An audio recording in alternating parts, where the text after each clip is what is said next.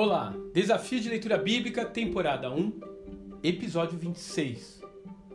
Os Poços da Contenda. Gênesis capítulo 26.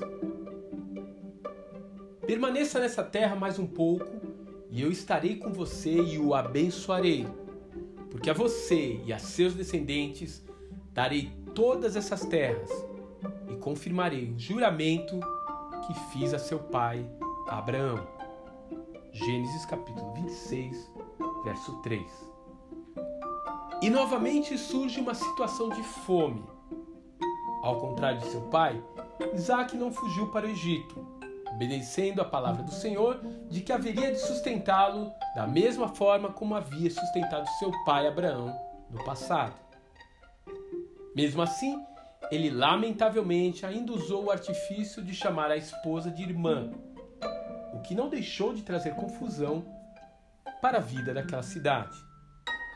Apesar de tudo isso, lhe foi permitido permanecer por ali, e de fato, o favor do Eterno sobre a sua produção começou a chamar a atenção dos seus inimigos, que por inveja começaram a entulhar seus poços de água, provavelmente na tentativa de expulsá-lo daquele lugar.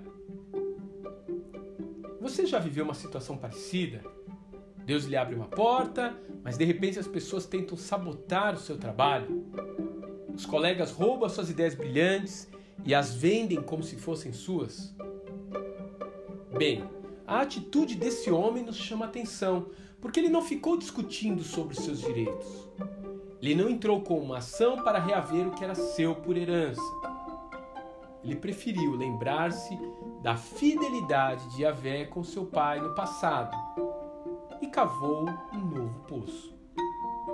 De fato, na medida em que seguimos a narrativa, perceberemos que aquele ainda não era o local definitivo para Isaac habitar.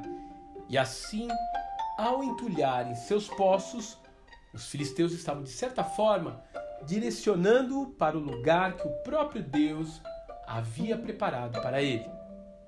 Como diria seu neto José anos mais tarde, o mal que eles intentaram contra si, Deus havia convertido em bem para sua família. O que fazer então quando percebemos que estamos sendo injustamente perseguidos? Em primeiro lugar, vá atrás dos seus antigos poços, sejam espirituais ou materiais. Deixe fluir os recursos represados. Aprenda com isso e aproveite da melhor forma aquilo que você já tem à mão.